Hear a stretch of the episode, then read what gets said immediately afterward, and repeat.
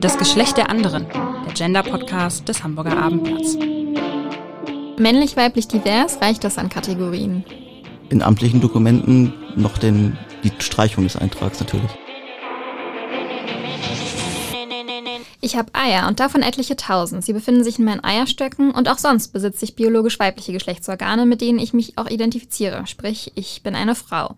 Das männliche Pendant fühlt sich als Mann, hat einen Penis, Hoden, aber da hören die Geschlechter noch nicht auf. Das binäre System ist spätestens 2018 offiziell durchbrochen worden, weil ein Gesetz verabschiedet wurde, das es intergeschlechtlichen Menschen erlaubt hat, sich im Geburtenregister seit 2019 als divers eintragen zu lassen. Und auch da hört die Liste an Geschlechtern nicht auf. Es gibt weit mehr. Aber Kritiker sagen, dass es nur eine Minderheit betrifft und ähm, man deswegen gar nicht so viel Gender-Trubel veranstalten sollte.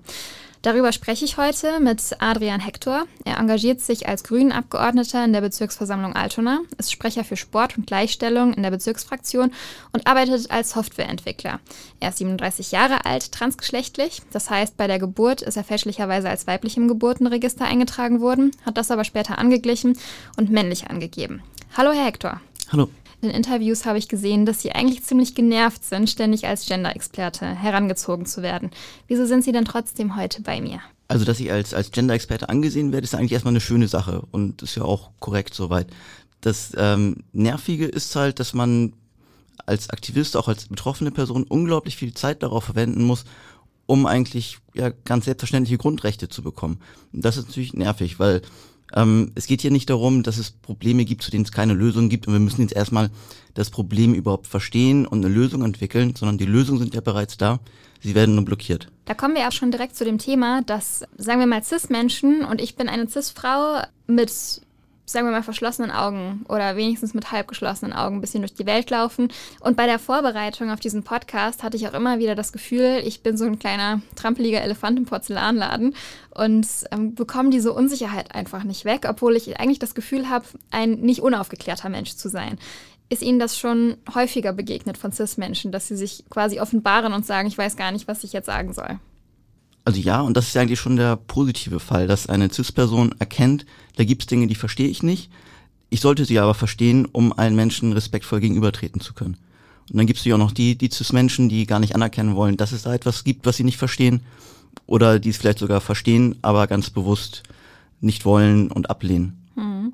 Denken Sie vielleicht, darüber habe ich nämlich auch nachgedacht, dass es vielleicht eher eine Art Ausrede ist, die dann diese in Anführungszeichen aufgeklärten CIS-Menschen ähm, gegenüberbringen, um dann im Zweifel entschuldigt zu sein, wenn sie etwas politisch nicht ganz Korrektes sagen. Ist es nicht einfach nur eine lapidare Ausrede, das voranzusetzen? Also was man sich wirklich fragen müsste, ist, wenn dann ein Mensch schon erkannt hat, da gibt es Dinge, die verstehe ich nicht, die sollte ich aber verstehen, warum informiert sich der Mensch dann nicht selber? Und natürlich, wenn man jetzt im, im, Freundeskreis jemanden hat, der vielleicht selbst trans ist, dann kann man da auch mal fragen. Aber man muss sich auch vorstellen, ungefähr ein Prozent, zwei Prozent der Bevölkerung sind ähm, trans inter nicht binär und 98 Prozent nicht. Das heißt, als, als Transperson muss man unendlich oft immer genau dieselben Fragen beantworten, die man aber auch im Internet nachlesen könnte zum Beispiel. Mhm. Das heißt eigentlich, weil ich Sie heute eingeladen habe, in meinen Podcast zu kommen, ähm, lasse ich schon allein deswegen Porzellan zerbrechen, weil ich Sie schon wieder frage und es diese Fragen im Internet gibt. Ja, ich hoffe natürlich, dass ganz viele Menschen Ihren Podcast hören und ähm, man dadurch durch einen, einen guten auch Multiplikatoreffekt hat. Mhm. Dann kommen wir jetzt mal zum eigentlichen Podcast. Das ist ähm, vielleicht ein kleiner Disclaimer vorhergesetzt. Wir haben im Vorgespräch gesagt, dass wir keine allzu persönlichen Fragen stellen, damit Sie die eben nicht zum hundertsten Mal beantworten müssen. Trotzdem versuche ich ein paar Sachen aus Ihnen rauszukitzeln, nämlich unter anderem brauche ich eine Bedeutung. Ich ähm, stelle mich jetzt mal ähm, nicht ganz so klug als ähm, Cis-Frau. Sie sind ein Transmann. In einfachen Worten, was bedeutet das? Also Transmann bedeutet in dem Fall, mir wurde bei Geburt fälschlicherweise der Geschlechtseintrag weiblich zugeordnet. Ähm, ich bin aber männlich. Das heißt, was ich jetzt gemacht habe, ich habe mir, ich habe den Personenstand geändert auf männlich, weil das die auch die einzige Möglichkeit war, die mir offen stand. Und auch der Eintrag ist, der mir am meisten entspricht. Mhm, aber Sie sagen ja, dass Sie ein nicht-binärer Transmann sind. Das heißt, eigentlich kommt Ihnen der Eintrag männlich, ist er immer noch nicht gerecht. Dem, was Sie sich, wie Sie sich selber empfinden, definieren. Ähm, eigentlich aber auch nur, weil die Gesellschaft das noch nicht so ähm, noch nicht so offen ist. Weil an sich, für mich wäre Mann, da sind gehören die Cis-Männer dazu, genauso wie die Trans-Männer. Mhm. Die Gesellschaft versteht unter Mann aber Cis-Mann und schreibt mir deswegen auch oft ähm, Eigenschaften zu, die gar nicht ähm, zu mir gehören, weil sie einfach nur die, die Cis-Männer sehen und der Meinung wären, das wäre jetzt so wie ein, ein Mann ist. Mhm. Und deswegen ist mir diese Unterscheidung auch, auch wichtig. Und nicht binär heißt ja einfach erstmal nur nicht binär. Also es mhm. gibt nicht nur Mann und, und Frau oder männlich und weiblich und vor allem nicht nur dieses cis-männliche und dieses cis-weibliche. Mhm. Ähm, das heißt, wenn die Gesellschaft offen wäre und eben Mann nicht als Cis-Mann definieren würde, dann äh, wäre es falsch, wenn ich Transmann sagen würde und dann sollte ich Mann sagen. Da die Gesellschaft aber noch nicht so weit ist, ist es richtig, dass ich Transmann sage. Also das kommt ja immer auch sehr auf die Situation drauf an. Mhm. Also natürlich ist ähm, mich als einen Transmann vorzustellen in einer fremden Gruppe jetzt nicht korrekt, mhm. sondern ähm, wäre einfach ja ein diskriminierende und weil man es ähm, bei den anderen auch nicht macht. Genau, genau. Dann müsste man auch alle anderen als Cis-Mann vorstellen im Grunde. Aber natürlich wäre es einfach auch eine persönliche Sache, die ich vielleicht gar nicht offengelegt haben will. Eine wichtige Unterscheidung ist aber zum Beispiel auch in vielen ähm, feministischen Debatten, wo dann immer gesagt wird, die Männer machen das und das und die Frauen das und das und Transpersonen dabei einfach vollkommen vergessen werden. Also natürlich brauchen wir ähm, weniger Cis-Männer in Führungsgremien und dafür mehr Buntheit, mehr Geschlechtervielfalt. Mhm. Aber wenn wir einfach verkürzen auf wir, da sind zu viele Männer, mhm. fallen halt Transmänner ähm, Menschen unter, unter den Tisch. Mhm. Ähm, da ist die Debatte um die Gendersprache ja auch sehr nah dran, weil man sagt, das Sternchen ähm, schließt alle ein. Ähm, allerdings habe ich da auch letztens interessant, einen interessanten Artikel zugelesen, dass es eben auch diskriminiert, wenn man ständig das Geschlecht so sehr in den Fokus setzt, weil man dann im Grunde genommen alle wieder auf ihr Geschlecht reduziert. Also zum einen ist es ein großes Missverständnis, dass ein Genderstern benutzen eigentlich das äh, Gendern ist, sondern eigentlich ist es Entgendern. Mhm. Weil in dem Moment, wo ich ein Sternchen reinschreibe, spreche ich alle Geschlechter gleichberechtigt an. Das heißt, niemand wird ähm, bevorzugt benachteiligt, niemand ist sichtbarer, sondern alle sind gleich sichtbar. Es sei denn, ich gehe ins Singular. Wenn ich dann über eine Person selber spreche und ich rausgefunden habe, wie die Person sich definiert, dann wiederum ist das Geschlecht ja immer, immer vorne dann habe ich ja nicht entgendert, sondern dann gender ich ja. Wenn ich zum Beispiel sage Lehrerin. Und das ist, also, wenn ich jetzt Lehrerin wäre, dann würde ich ja ganz klar auf das Geschlecht gehen durch Lehrerin. Genau, das stimmt. Ähm, ich denke, in der deutschen Sprache ist es nun mal einfach so, dass es unterschiedliche Formen gibt. Und da ist es dann auch richtig, die, die richtige Form zur Person passend zu benutzen. Mhm. In anderen Sprachen ist es eigentlich sogar schöner geregelt, finde ich, wo es einfach nur einen Begriff gibt für alle Geschlechter, auch im Singular. Mhm. Jetzt ähm, schließen wir mal die, den Umweg zur Gendersprache ab. Bei der Vorbereitung habe ich auch immer wieder gelesen, dass es verschiedene Bezeichnungen gibt für die verschiedenen äh, Geschlechtergruppen. Es gibt Trans mit einem Sternchen hinten dran, es gibt transgeschlechtlich, transsexuell, Transmann. Wo liegen denn da die Bedeutungsunterschiede, wenn es so viele verschiedene Begriffe gibt? Die kommen ja nicht von ungefähr. Natürlich ist es zum einen eine geschichtliche Entwicklung und zum anderen sind ganz, ganz viele davon Selbstbezeichnungen aus der Community. Und dadurch, dass wir einfach auch so vielfältig sind, gibt es auch ganz viele verschiedene Bezeichnungen und im Grunde hat jeder ja auch das Recht, sich, sich selbst irgendeine Bezeichnung ähm, auszusuchen und zu sagen, ich bin jetzt, ich bin jetzt das. Das ist ja das individuelle Recht eines Menschen. Und ähm, um das so ein bisschen zu organisieren, könnte man sagen, oder so wie es heute angewendet wird, dieses Trans-Sternchen ist das ganz inklusive, das alle Menschen mit einschließt, die ähm, sich zu trans mhm. zu, zusammenschließen wollen. Auf der anderen Seite Inter, und dann noch CIS als das, was ungefähr 98 Prozent der, der Bevölkerung sind. Mhm. Und ähm, darüber haben wir ja auch im Vorgespräch gesprochen. Transgeschlechtlich ist quasi das, was sie sich wie sie sich selber jetzt ähm, bezeichnen würden. Und sie meinten, als wir telefoniert haben, transsexuell ist eher das, was die anderen sagen. Ähm, und transgeschlechtlich ist eben das, was wir sagen. Hat das was damit zu tun, ähm, dass man bei dem einen den Fokus aufs Geschlecht setzt und bei dem anderen es missverständlich ist und es eventuell auch in Richtung sexuelle Orientierung abdriften könnte, was ja definitiv nicht bei der Kategorisierung ähm, mit einbezogen wird? Genau, also transsexuell ist im Grunde der, der, der ganz alte Begriff, der zum einen, den, den ich jetzt ablehne, weil das für mich eine Fremdbezeichnung ist. Ähm, Von Cis-Menschen von Cis-Menschen, der teilweise eher von älteren Transpersonen auch selbst benutzt wird. Mhm. Und was ich daran einfach ähm, so schlecht finde, ist, dass es den Eindruck erweckt, es würde dabei um Sexualität gehen. Das wird dann oft auch, wenn eine Berichterstattung stattfindet von Menschen, die jetzt nicht so ähm, aufgeklärt sind in dem Bereich, das wird immer in einer Reihe erklärt, es gibt Schwule, es gibt Lesben und es gibt Transsexuelle, so als wären das alles sexuelle Orientierung. Mhm. Und deswegen benutze ich insbesondere auch im politischen Kontext ganz bewusst die, den Ausdruck transgeschlechtlich, mhm. um klarzustellen, es geht hierbei ums Geschlecht und es hat mit einer sexuellen Orientierung gar nichts zu tun. Würden Sie sich wünschen, dass dieser Begriff sich durchsetzt? Also ich, ich persönlich präferiere, wie gesagt, Transgeschlecht. Es gibt aber auch Menschen, die einen anderen Ausdruck ähm, bevorzugen. Und ähm, also wenn, wenn ich selbst irgendwie für andere Menschen aus der Trans-Community was mache, benutze ich immer den Ausdruck einfach Trans-Sternchen, mhm. weil das einfach der Begriff ist, unter dem sich die meisten wiederfinden können. Mhm, da sagen Sie, das sprechen Sie aber quasi als Trans aus, ne? Genau, ja. Vor fünf Jahren haben Sie sich geoutet, wenn das das richtige Wort ist. Ist das das richtige Wort? Weil das setze ich zum Beispiel eher mit sexueller Orientierung gleich, wenn man sich outet. Ist es auch outen, wenn man sagt, Leute, ich bin nicht das, was im Geburtsregister steht? Ja, leider würde ich es auch als Outen bezeichnen, weil es wirklich auch ein, ja, ein ähnlicher Prozess ist.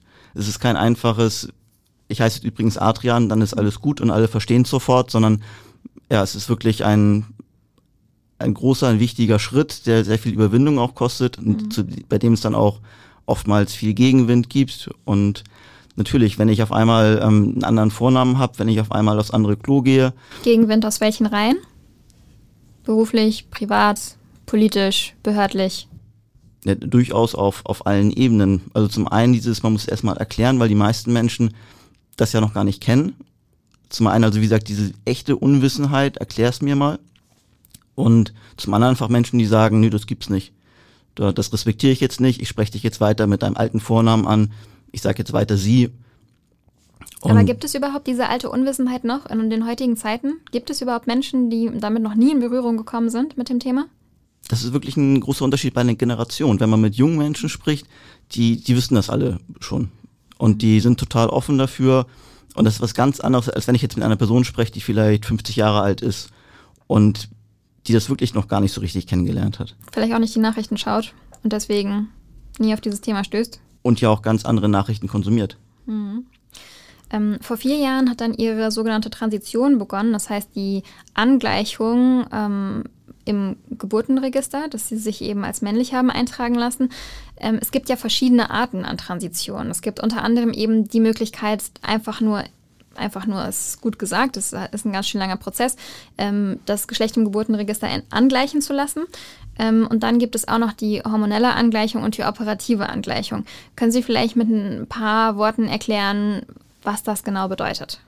Also zum einen ist es ganz wichtig, dass eine Transition nicht, ähm, nicht ein ganz bestimmtes, bestimmtes Schema hat. Also es gibt nicht, man ist jetzt fertig und das ist für alle derselbe Endzustand, sondern manche Menschen, die wollen wirklich alle OPs, alle medizinischen Maßnahmen machen, die man machen kann, um am Ende möglichst ähm, einer CIS-Person ähnlich zu sein. Und andere Menschen, die lehnen aber auch ganz viel davon ab und sagen, ich bin eigentlich total glücklich, so wie ich jetzt bin und ich nehme vielleicht nur mache eine, eine Hormonbehandlung oder ich ende meinen Vornamen, aber ich möchte zum Beispiel gar keine Operation haben oder ich möchte nur einen Teil der möglichen Operation haben. Ähm, kommen wir nochmal zur Änderung im Geburtenregister zurück, weil das ist ja wirklich ein unglaublicher Bürokratieaufwand dahinter, den Sie auch selber durchlaufen haben und vielleicht ein bisschen erzählen können, was überhaupt alles nötig ist. Sie haben eben schon das Transsexuellengesetz, das sogenannte Transsexuellengesetz angesprochen. Und da ist es eben nötig, wenn man sich umtragen lässt, dass man zwei psychotherapeutische Gutachten braucht und in einem Gerichtsverfahren dann über diese beiden Gutachten entschieden wird, ob man das umändern darf oder nicht. Wie lange hat das bei Ihnen gebraucht? Im besten Fall kann man das in einem halben Jahr erledigen. Es kann aber auch durchaus mehrere Jahre dauern. Und das kann von ein paar hundert Euro bis hin zu mehreren tausend Euro auch kosten.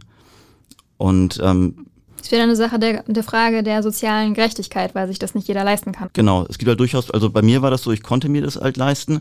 Es war natürlich ärgerlich, dafür jetzt das Geld ausgeben zu müssen, aber ich hatte zumindest die Möglichkeit, das zu tun. Es gibt aber auch viele Menschen, die können sich das einfach nicht leisten. Gibt es da keine Fördergelder? Also es gibt natürlich die Möglichkeit ähm, von Gerichtskostenhilfe, aber trotzdem ist es halt für viele Menschen eine, eine große Hürde, und dafür wurde dann zum Beispiel von der DGTI, also die Deutsche Gesellschaft für Trans- und Intersexualität, dieser DGTI-Ersatzausweis oder Ergänzungsausweis auch entwickelt, der auch mittlerweile bei vielen Behörden auch wirklich anerkannt ist. Also wenn ich mit dem Ausweis in eine Polizeikontrolle gehe, dann haben die das auch in der Datenbank drin und können das dann auch mich so mich so behandeln. Und dann könnte man diesen ganzen Prozess eben umgehen. Nee, es ist nur eine Notlösung. Also es ist eine, eine Übergangslösung für, bis ich dann. Für dieses halbe Jahr, bis die mehreren Jahre. Ja, oder allgemein, um diesen Prozess anzustoßen, muss ich ja überhaupt erstmal die Möglichkeit haben, hm. mir das leisten zu können. Die finanziellen Folgen, das können wir uns jetzt alle ausmalen, dass man aber so lange dann auch eben in der Luft hängt und nicht weiß, was macht der Richter, wenn man an einen sehr konservativen äh, Richter ähm, kommt oder eine Richterin, weiß man ja nicht, wie der oder diejenige am Ende entscheidet. Was macht das psychisch mit Betroffenen? Also zum einen ist es natürlich eine psychische Belastung, weil man noch nicht als der Mensch sich ausweisen kann. Das heißt, es gibt einen relativ langen Zeitraum, wo man jedes Mal, wenn man irgendwo an der Kontrolle ist, ob es am Flughafen ist oder an einer anderen Polizeikontrolle, ob man sich am Beamt irgendwo anmeldet, ob man ein Paket abholen möchte bei der Post, jedes Mal muss man ja einen Ausweis vorzeigen. Das heißt, man hat jedes Mal einen Ausweis, auf dem der falsche Name draufsteht, der vielleicht auch gar nicht zu meinem Äußeren passt. Wenn ich mit einer Kreditkarte bezahlen möchte, dann steht da ein Name drauf. Und wenn da jetzt ein, ein Frauenname draufsteht, da steht aber offensichtlich ein Mann, dann kann das wirklich zu Problemen führen, weil wie soll man das denn erklären? Haben Sie schon Situationen erlebt, wo das zum Problem wurde und Diskussionen veranstaltet wurden? Also bei, bei mir persönlich war das Gott sei Dank so, dass das nie so weit voneinander auseinander, auseinandergeklafft hat, dass meine optische Erscheinung mit meinem Geschlecht im, in, in den Dokumenten dass ich da so ganz gut durchgekommen bin, aber natürlich insbesondere bei, bei, bei Menschen, wo das nicht, die, die nicht so glücklich. Hm. Denken Sie denn, dass es ähm, sinnvoller wäre, wenn Eltern sich für einen Vornamen entscheiden, der auf alle zutreffen könnte. Ich heiße Laura mit Vornamen, dass ich zum Beispiel hätte Kim heißen müssen, damit ähm, ich mich im Laufe meines Lebens hätte selber entscheiden können, als was ich mich identifiziere. Wäre das sinnvoll? Ja, es wäre sinnvoll, wenn die Gesellschaft nicht so diskriminierend wäre. Kommen wir nochmal auf diese Gesetzesnovelle, die ich eben angesprochen habe, weil in diesem Zuge werden transgeschlechtliche Menschen ja nochmal mehr diskriminiert, wie ich das zwischen den Zeilen lese. 2018 gab es eben diese Novelle, dass intergeschlechtliche Menschen sich ab 2019 als divers im Geburtenregister eintragen lassen dürfen. Bundesinnenministerium besteht darauf, nur intergeschlechtliche Menschen äh, worüber man dann auch nochmal sprechen muss, warum es dann divers im Geburtenregister heißt. Bis zum 30. Juni 2020 haben 14 Hamburger Menschen ähm, sich als divers eintragen lassen. Dafür ist nur noch ein einfaches ärztliches Attest nötig. Vom Gesetzgeber ist angedacht, dass Transmenschen weiterhin dieses Verfahren, das auch das Transsexuellengesetz ähm, vorsieht, weiter durchführen müssen. Und deswegen kam jetzt die Forderung, die immer lauter wurde, dass dieses transsexuellen Gesetz abgeschafft werden muss und man einen anderen Weg finden muss, weil es geht ja auch unkomplizierter. Würde diese Forderung realisiert werden, was würden Sie denn davon halten, dass dann alle nicht-binären Geschlechter in divers fallen dürfen? Also das sind jetzt zwei verschiedene Punkte. Zum einen geht es darum, dass Menschen überhaupt ihren Personenstand frei ändern können. Und das kann nach divers sein, das kann nach männlich sein, nach weiblich, das kann auch die Streichung des Eintrags sein. Und zum anderen ist ja die Frage, ist divers als Kategorie passend? Zum ersten natürlich sollte jeder Mensch die Möglichkeit haben, seinen Personenstand ohne diese diskriminierenden Auflagen, ohne psychologische Gutachten einbringen zu müssen, ändern können. Und zum anderen zur Frage, ist divers jetzt die richtige Kategorie? Also ich halte es für richtig, dass es lediglich eine zusätzliche Kategorie gibt, so wie jetzt divers. Ob divers die richtige Bezeichnung ist, darüber kann man streiten, aber das ist sie jetzt halt. Aber es ist ja ganz klar ein Sammelbegriff. Das heißt, es geht, es geht bei offiziellen Dokumenten ja darum, man muss halt erkennen können, was, was, was steckt dahinter. Das heißt, beim Personenstand ist es ganz, ganz konkret, im Reisepass steht da ein X beim Geschlechtseintrag, im Personalausweis steht in Deutschland ja sowieso nichts drin.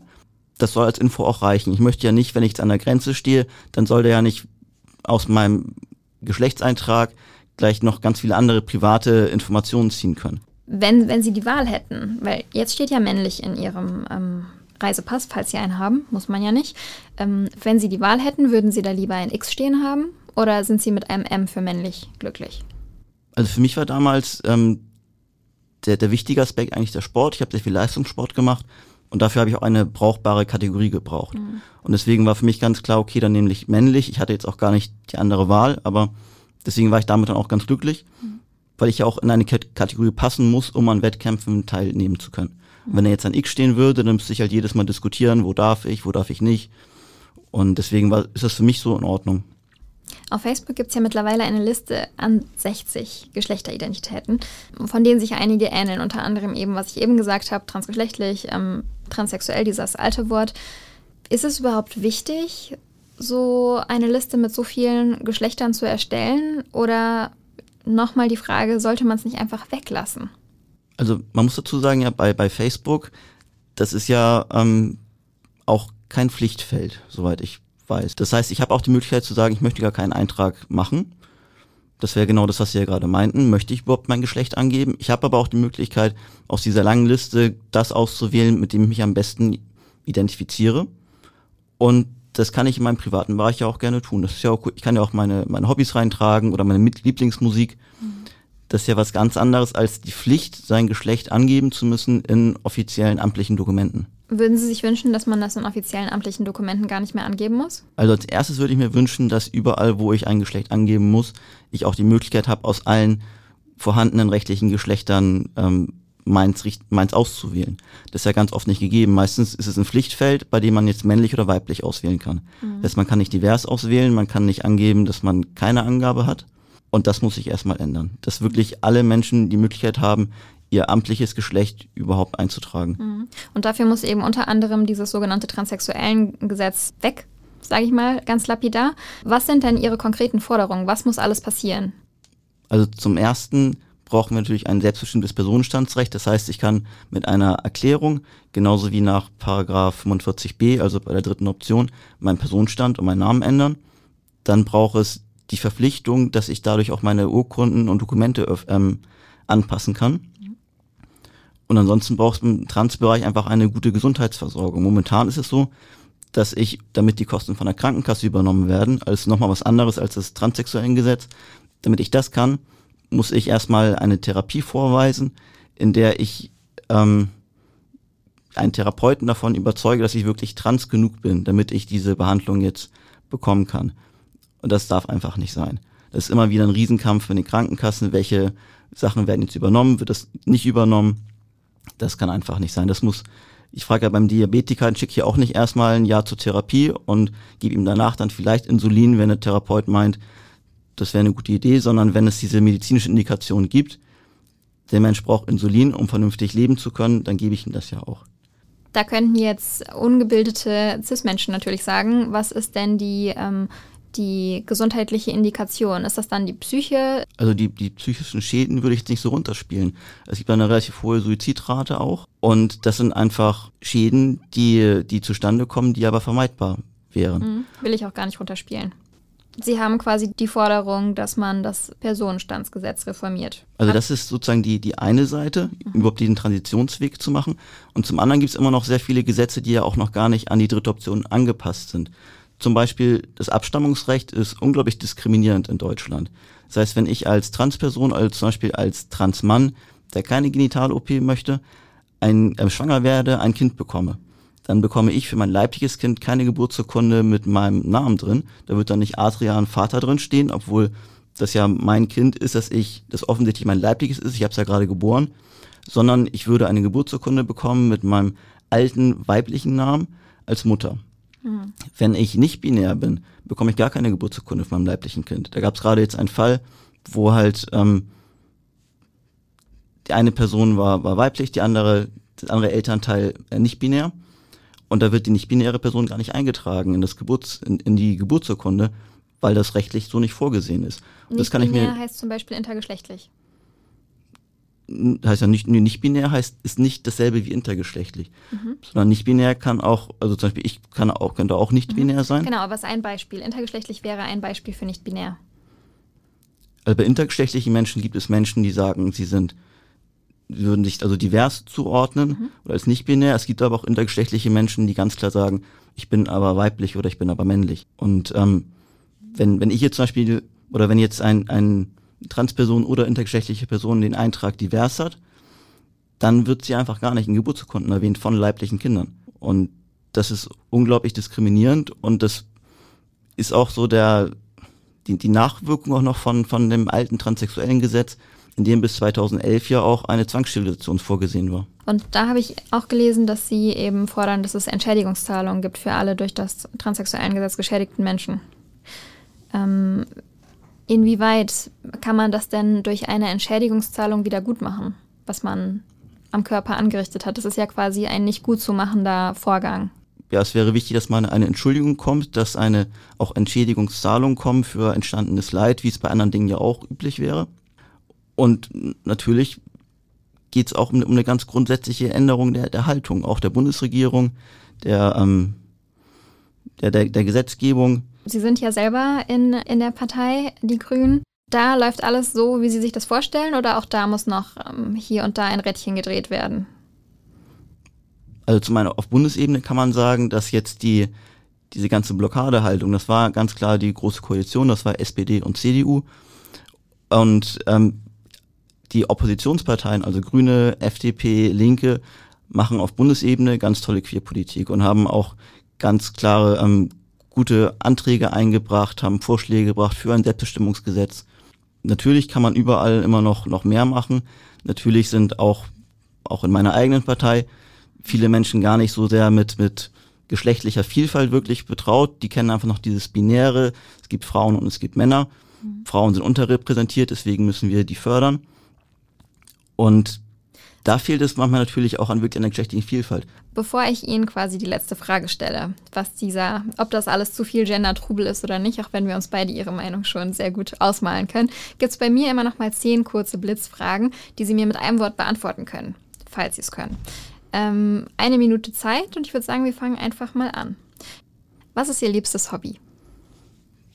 Ähm, Sport.